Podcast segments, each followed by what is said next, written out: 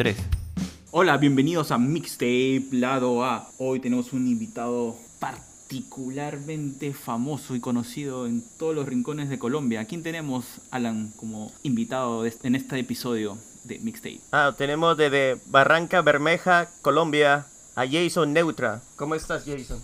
Oh, muchísimas gracias. Ya, ya entré un poquito con pudor con eso de que reconocido en todos los rincones de Colombia. Pero bueno, teniendo un poco de fe, digamos que es así. Muchas gracias por la invitación y bueno, nada, aquí siempre con ganas de charlar un rato. Sí, no, de hecho que sí. Mira, estoy en, Barranquilla eh, unos tres meses atrás y realmente me gusta en las estaciones de, de radio en Colombia más o menos le ayuda a difundir a, las, a sus artistas y realmente, este, ¿cómo, no sé, cómo te ayudó a ti a difundir tu música en, en Colombia? Bueno, no, no, tampoco lo sé. Yo, yo realmente esta primera etapa de, mi carrera, pues este es el primer disco que hago, pese a que hago canciones, poco más de la mitad de mi vida llevo haciendo canciones. Este es mi primer disco y, le he dejado toda la responsabilidad a las canciones, ¿no? Mi estrategia son mis canciones y, creo mucho en ellas, ¿no? Confío mucho en ellas y que yo sepa me han llevado a diferentes partes con, de, radiales que incluso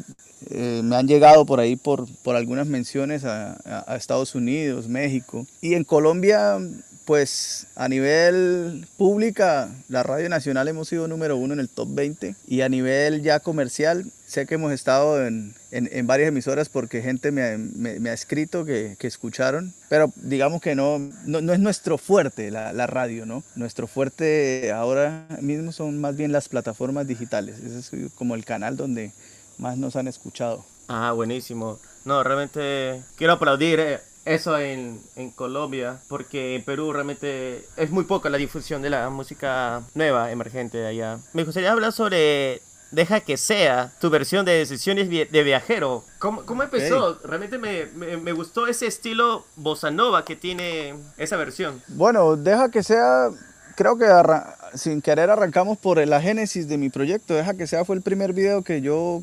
mostré eh, al público. O sea, yo llevo haciendo canciones desde hace 17 años más o menos, pero siempre fue un ejercicio muy íntimo y, muy de, de, quedármelo, ¿no? De, dejarlo ahí en, en, las cuatro paredes de mi habitación o algo así, hasta que pues tomé la decisión de, de, empezar a mostrar y deja que sea fue esa primera decisión. Mm, a mí me gustan las músicas del mundo, por decirlo de alguna manera. Eh, no me encasillo en un género y, en ese tiempo pues estaba explorando de una manera muy rústica y empírica los sonidos del Brasil, ¿no? y llegué a, a, esa reunión de acordes y de esos círculos armónicos que me sonaban al Brasil y empecé a escribir sobre ellos. Terminamos grabándolo en ese formato que fue improvisado. Fue como hablar con unos amigos, montar el tema y vamos a hacer una sesión en vivo con Viajero, que también es una productora eh, que, que funcionaba en Santander. Y nada, pues fue la génesis, ¿no? O sea, ya de ahí me di cuenta que podía tener un potencial, me di cuenta que había gente quizás esperando escuchar ese tipo de música también y empecé como,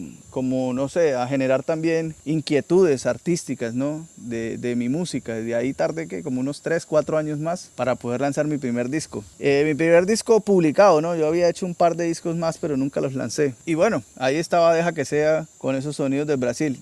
Ahí el aporte interesante es que el guitarrista que aparece ahí como con gafas es el productor de, de, mis discos. Él es Daniel Rivera y él es el productor del disco que escucharon, Resabiado, y el productor de los discos que, que, vaya yo a hacer. Es como mi mano derecha y causal del sonido que yo tengo. Ah, muy bueno. ¿Y, y, vas a publicar esos dos discos que lo dijiste que lo, lo dejaste ahí? Pues ahora mismo no. O sea, yo no tengo pensado publicarlos. Creo que me los conservé como una etapa o, un, o, digamos el proceso y el aprendizaje. Yo creo que he sido muy paciente con esto y, y en esos discos, en esos primeros discos, pues sí experimenté muchas cosas, eh, digamos, en mi manera de componer y todo, pero eh, terminaba siempre haciendo canciones y sonidos que yo escuchaba, ¿no? Entonces, si en ese tiempo estaba escuchando, no sé, música más anglo, más británica, pues estaba haciendo canciones que, me, que iban directamente allá y la verdad siempre, digamos, las respuestas que busco es eh, sobre las dudas de tener un sonido propio, ¿no? Genuino.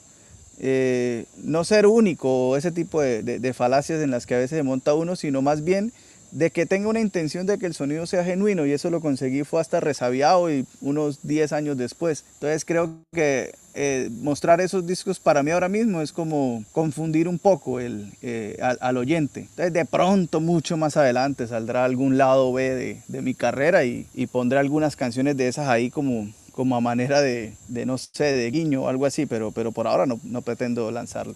ya nos, ha, nos agarrado la, la, curiosidad porque prácticamente nos has contado que más de 17 años eh, conectado a la música. ¿Cómo, cómo empezó tu, tu, conexión? ¿Cómo, ¿Cómo se dio? Y, y, ¿Y por qué todo este proceso, no? Esto, bueno, mi, mi inicio fue como, como con el, la virtud más fuerte que tengo ahora mismo, que es ser melómano, ¿no? Yo, yo nací, o sea, el, el, músico que nació dentro de mí fue porque primero nació un melómano y yo me crié en la parte rural de, de Barranca Bermeja, de, de Colombia. Eh, viví en una finca mucho tiempo de niño donde no teníamos, no tenía yo posibilidad de, de un televisor o, de, o, de, o, del entretenimiento que ahora mismo, y, pero sí había un radio. Y pues eso hizo que la soledad y que las cosas eh, reducidas a las que yo podía hacer era escuchar música y de una vez me, me conecté con la música y se volvió mi forma de vivir y también pues la posibilidad de, de, tener una biblioteca por ahí y leer algunas cosas y tener lápiz y papel a la mano pues di,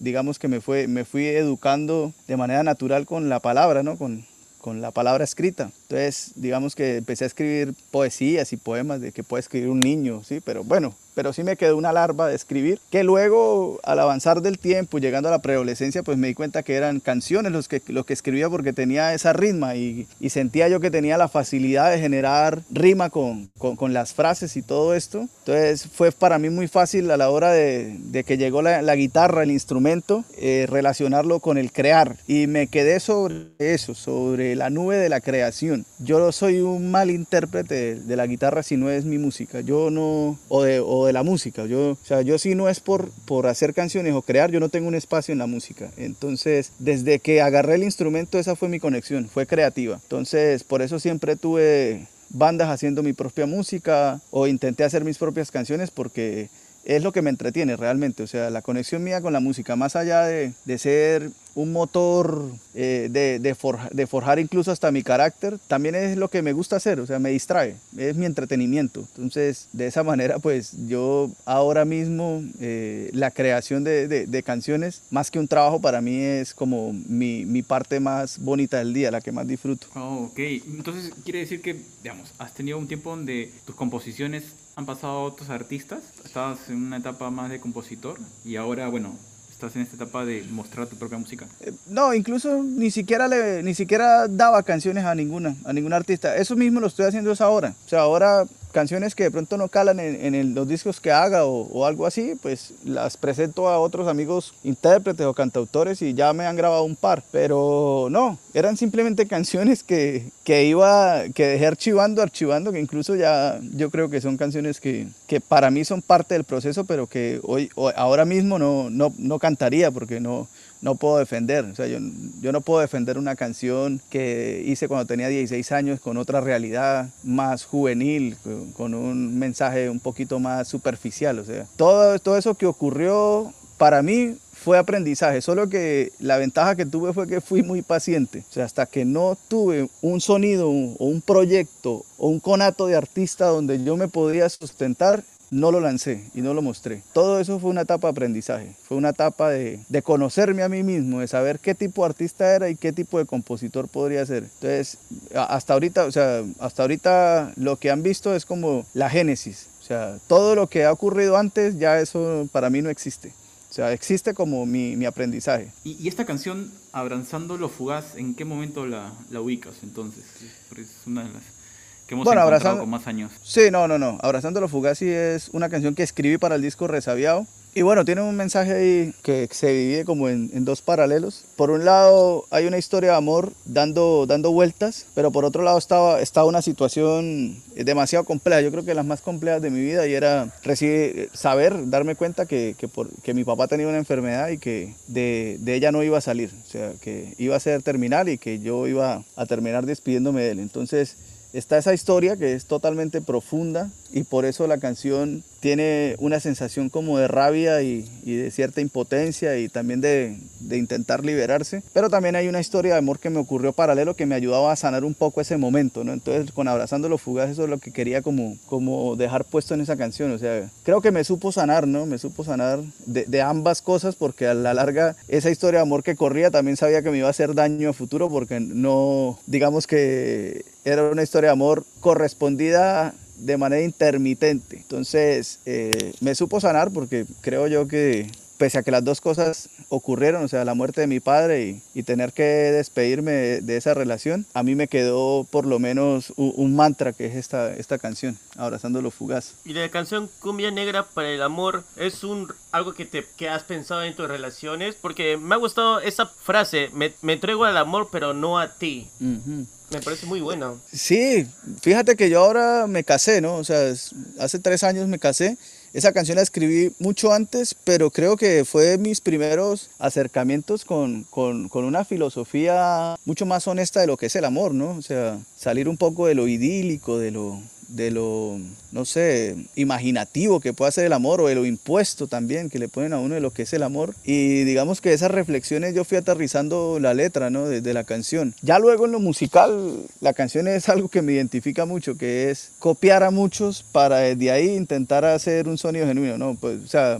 creo que en lo musical yo uso una, una forma y es la de que copiando a muchos se puede llegar a un sonido genuino también, ¿no? Ese tema musicalmente tiene, pareciera que no, pero ahí está Radiohead, está Pachelby eh, de música clásica, está la cumbia obviamente colombiana, hay raspa, hay cumbia sabanera, o sea, hay de todo un poquito, pero pues puesto de manera respetuosa, creo yo. Por eso el sonido parece que fuera genuino, ¿no? que, fuera que fuera propositivo. Esas reflexiones de, cumbia negra, si ustedes se dan cuenta, la canción tiene, o sea, se divide como en dos partes, ¿no? Una parte A donde el man pone el amor en lo que nos han impuesto, ¿no? Que es como como premonición de Dios llegaste, todo eso como sublime, ¿no? Todo lo sublime que nos han vendido del amor por medio de películas, televisión, historias.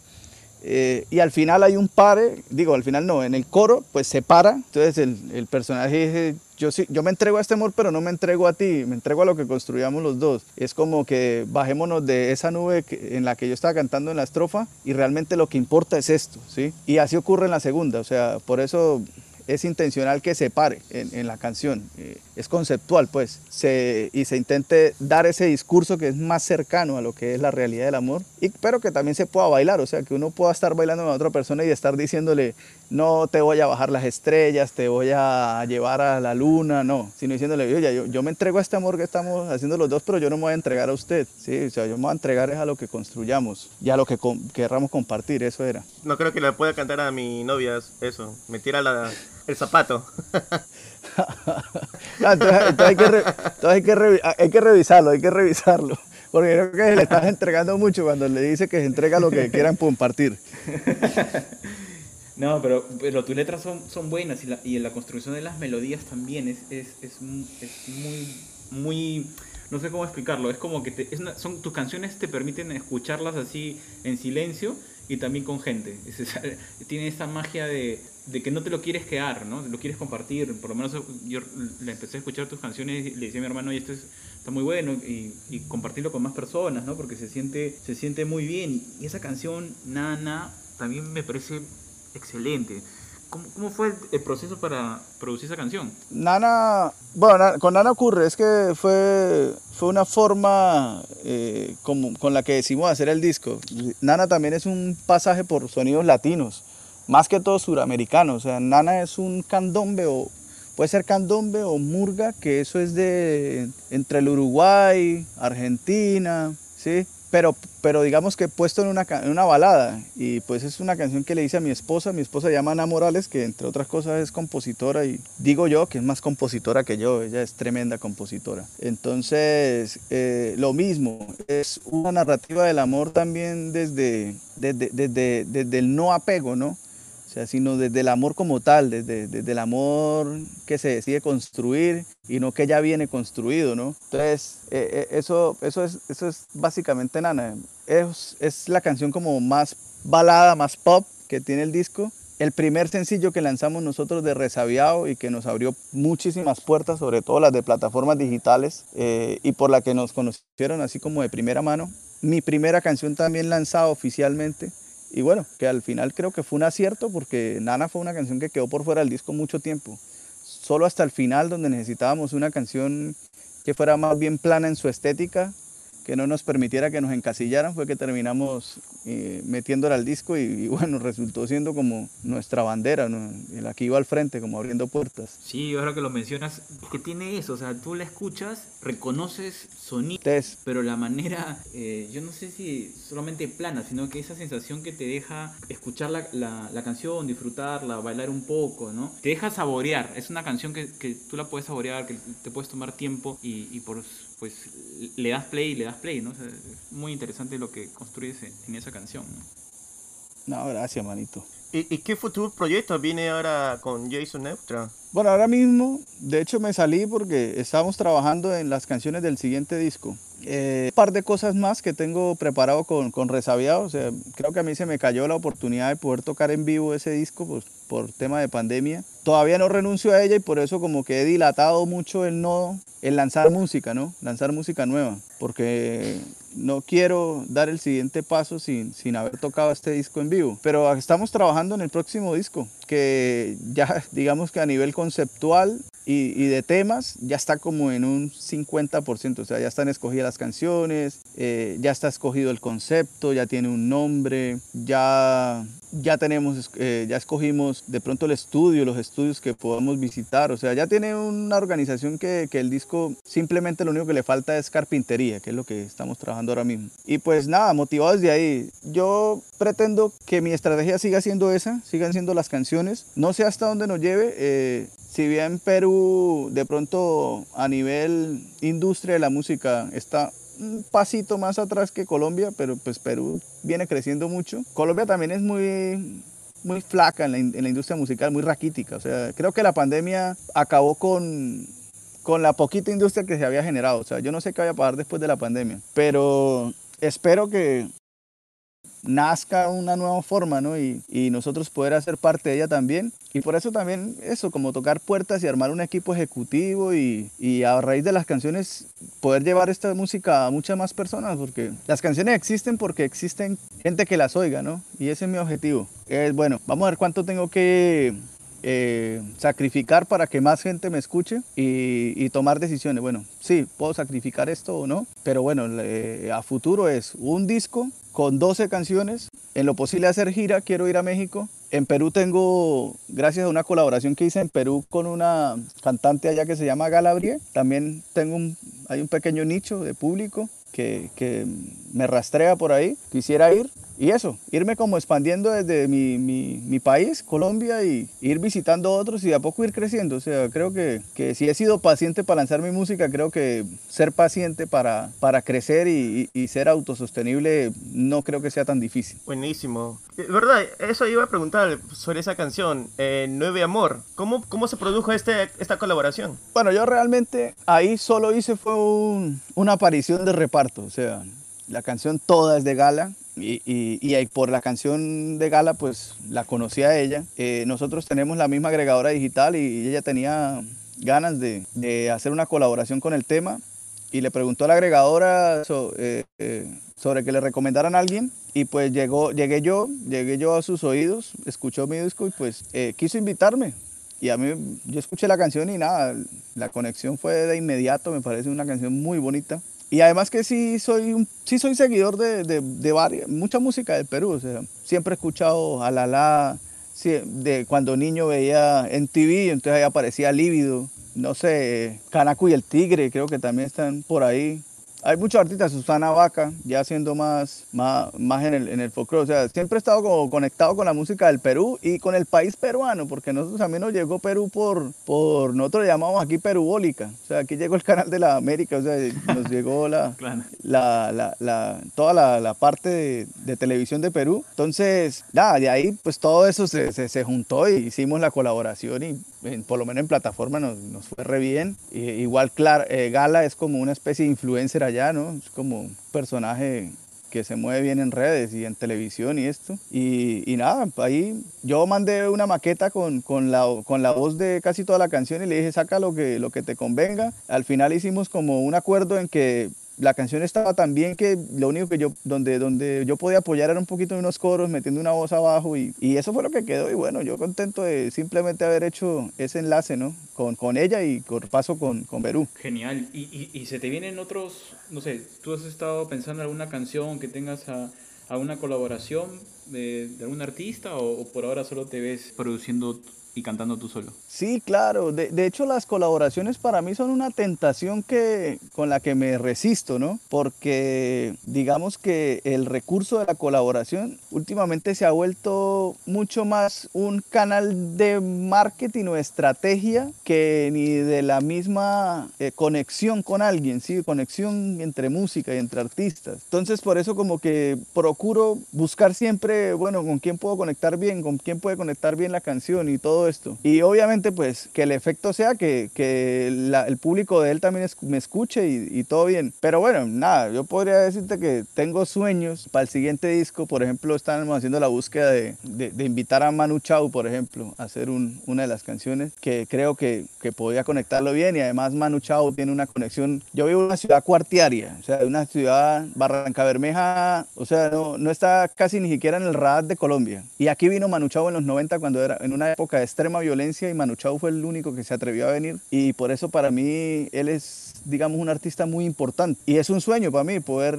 lograr eso, pero pues está en, en, en, tratamiento, puede que no pase y ya, no pasa nada. Eh, pero sí, está desde Manu Chao hasta cantautores colombianos cercanos, por ejemplo con Lala, eh, en algún momento pensé que podíamos hacer algo y eso está ahí como, como fraguándose. O yo creo que yo estoy abierto. Sí me han invitado a hacer otras colaboraciones y yo, si me gusta la canción, yo, yo acepto. O sea, yo no, no, no miro tanto ni siquiera cuál ha sido la actividad en números, en data del otro artista, sino la canción, lo realmente importante. Si la canción me conecta, yo voy para adelante con la colaboración. Ah, entonces hay que cruzar los dedos, ojalá todo salga bien para poder escuchar esas, esas canciones en colaboración. Buenísimo, Jason, qué, qué bueno lo, lo, que estás este, cocinando por allá. Como tú dices, lo tienes en carpintería. Eso sí, así es. Sí, vamos a ver, yo creo que, o sea, yo creo que por ahí para dentro de dos o tres meses ya tenemos por lo menos unos tres, cuatro sencillos y ya miraremos ahí es como de qué forma los vamos a lanzar, pero, pero sí ya estamos bastante adelantados. Ah, no, sí, de hecho que sí, realmente me gustaría escuchar a, a ti cantando con Manu Chao, eso sí sería bien interesante, bien interesante, de una perspectiva musical. Sí, sí, pero igual, y somos, somos dos como, digamos, personalidades artísticas y, y, y tipos de voz muy distintas y creo que ahí es donde se contrasta bien. Claro, no, sí, de hecho que sí. Y bueno, ah, yo sé que todavía estás trabajándolo, pero ¿Tienes una idea más o menos de cuándo podría salir? ¿Sería para fines de este año o para el próximo, comienzo del próximo año? Este disco, aunque tiene un, digamos, un colchón que, que, o un ecosistema donde puedan, sobre, donde puedan convivir todas las canciones, es un disco que no, es, no, no va a ser como resabiado en su concepto. O sea, resabiado eh, prácticamente todas las, todos los, el disco es, es, un, eh, es un solo personaje, que es el resabiado y digamos que yo creo que podría ser un disco hasta conceptual de alguna manera. Este va a ser un disco de canciones sueltas que, se va, que lo va a distribuir en tres partes. Es un formato que pues yo no conozco, para mí es inédito y me voy a atrever a hacerlo así, pues porque puedo, ¿no? eso es lo que da también la independencia. Y es que se va a, se va a dividir en tres partes, o sea, va, va, a ser un disco de tres tetralogías, o sea, cada parte va a tener cuatro canciones y cada parte funge con, eh, digamos, con, con un momento y con una relación. Entonces van a ser como tres EPs dentro del disco, por decirlo de alguna manera. Como una serie de Netflix. No, eh, es un disco, una serie que se va a dividir en tres temporadas, ponle. Y, las, y las, cada temporada tiene cuatro capítulos. Eso, así es. El disco ya tiene un nombre, se va a llamar Elegante Arrabalero. Y cada temporada tiene, tiene un nombre también. Y por ejemplo, hay una que se llama El oficio de saber caer, que es como, eh, eh, ahí voy a tocar como temas un poco más sociales. Por ejemplo, en este momento en Colombia pues está pasando por, por una situación eh, eh, complicada en cuanto a lo social. Entonces digamos que pese a que yo no estoy inspirado por, esta, por, esta, por estos sociales anteriores, eh, tiene que ver con eso, ¿no? Eh, hay otro momento que es más personal, que se llama El Centro de Todo, que son canciones personales, canciones para, para mi mamá, por ejemplo, para mi papá, que en Resabiado también lo hay, pero pues contadas de, quizás desde, desde otros puntos de vista. Y el otro se llama Morfati, que es como las, las, las, las baladas ¿sí? del disco. Va a tener bastante cumbia, van a haber cuatro cumbias dentro del disco, de 12 canciones, pues creo que es, eh, son bastantes. Eh, y vamos a empezar a lanzarlo de sencillos. O sea, quiero hacer un disco interactivo, quiero, pero también es un riesgo porque permite que todo esto que le estoy contando confunda, ¿no? Entonces tengo que organizarme muy bien, tengo que eh, pillar de qué forma lo hacemos interactivo, donde pueda lanzar canciones de cualquier momento y hacer que la gente empiece a armar una especie de rompecabezas con el disco, ¿sí? Pero a la larga es el elegante arrabalero que vuelve y es, eh, es, un, es un alter ego mío, ¿sí? Como lo es resabiado también y como lo va a hacer el próximo disco, porque esta primera etapa de mi carrera es una trilogía, son tres discos. Resabiado, Elegante Rabalero y el que va a haber muy, a futuro, que ahorita no vale la pena contar, pero sí creo que todo este, todo este tiempo que les he hablado de paciencia me ha servido para organizar eh, muchísima obra a futuro, ¿no? O sea, yo no había terminado Resabiado y ya estaba pensando en los dos siguientes discos, entonces eh, espero que por ahí tipo octubre o noviembre ya salga el primer sencillo, el segundo disco, y de ahí ya empiece la nueva etapa que se va a llamar Elegante Arrabalero. Muy buen título, ¿ah? Elegante Arrabalero. Sí, y voy a practicar mi paso de cumbia para ya, cuando, cuando ya salgan los sencillos, para estar bailando. Bueno, tengo que practique de todas porque hicimos como un, hicimos digamos un trabajo de de homenajear de alguna manera, o bueno, no la llamemos homenajear porque los puristas me pueden, me pueden volar la cabeza, pero sí hicimos un recorrido desde la cumbia argentina, villera, subimos por la amazónica peruana, la colombiana, la, sonidera mexicana, sí, eh, la, que, la que suena en Panamá. las cuatro cumbias tienen un recorrido por toda la cumbia que suena en Latinoamérica, de a poco, ¿no? De a poco. No, no es que hicimos una cumbia villera, no. Hicimos una cumbia con aires villeros, con aires amazónicos, con aires colombianos. Entonces creo que, el ejercicio está bien bonito. Ah, buenísimo, buenísimo. Bueno, Jason, muchas gracias por tu tiempo. Realmente fue muy bueno hablar sobre tus, ah, por tu álbum Rasaviados, Rasaviados y, el futuro, y el futuro que va a venir, elegante arrabalero. No, sí, realmente, es que jala, jala, jala ese título. Ah, bueno, bueno, eso bueno, me, ah, la verdad ustedes son como de las primeras personas con las que estoy hablando de esto, ¿no? O sea, ah, primicia. sí, sí, lo he mantenido en secreto bastante tiempo, eh, pero bueno, ya, ya es hora de que vaya, que lo vaya comunicando, porque también estas primeras impresiones son, bonitas para mí, ¿no? O sea, obviamente el, elegante arrabalero es un personaje de aquí de Barranca Bermeja que, que, con el que me identifico, ¿no? O sea, es, es imaginario, pero pero es, llevarle, seguirle llevando todo el, todo el entorno que, tengo yo a, ustedes, a todo el mundo. Ah, perfecto. Perfecto. Sí, no, realmente estoy muy, intrigado a, escuchar ese álbum. Bueno, muchísimas gracias Jason, gracias por tu tiempo. Y bueno, a todos nuestros oyentes, no se olviden de escucharlo, que está demasiado bueno. Resabiado y todos sus este, otros singles con, las, con sus colaboraciones. a ustedes, a ustedes hermano, verdad, muchas gracias. Eh, y conmigo pues siempre ahí firmes, lo que necesiten. Y bueno, espero más adelante volver, volver y entablar una, una charla con ustedes. Muchas gracias, saludos a Perú y bueno, su merced que está más arriba en Estados Unidos, que hasta allá le llegue un abrazo. Muchas gracias Jason, ha sido increíble, en verdad acá contentos con tu música y por favor sigue creando tan buena música como hasta ahora, que es espectacular, nos haces pasar unos buenos momentos y generas estas experiencias con las historias que cuentas que son increíbles. Muchas gracias. No, muchas gracias, que así sea, que Dios lo permita. Abrazos, que estén bien.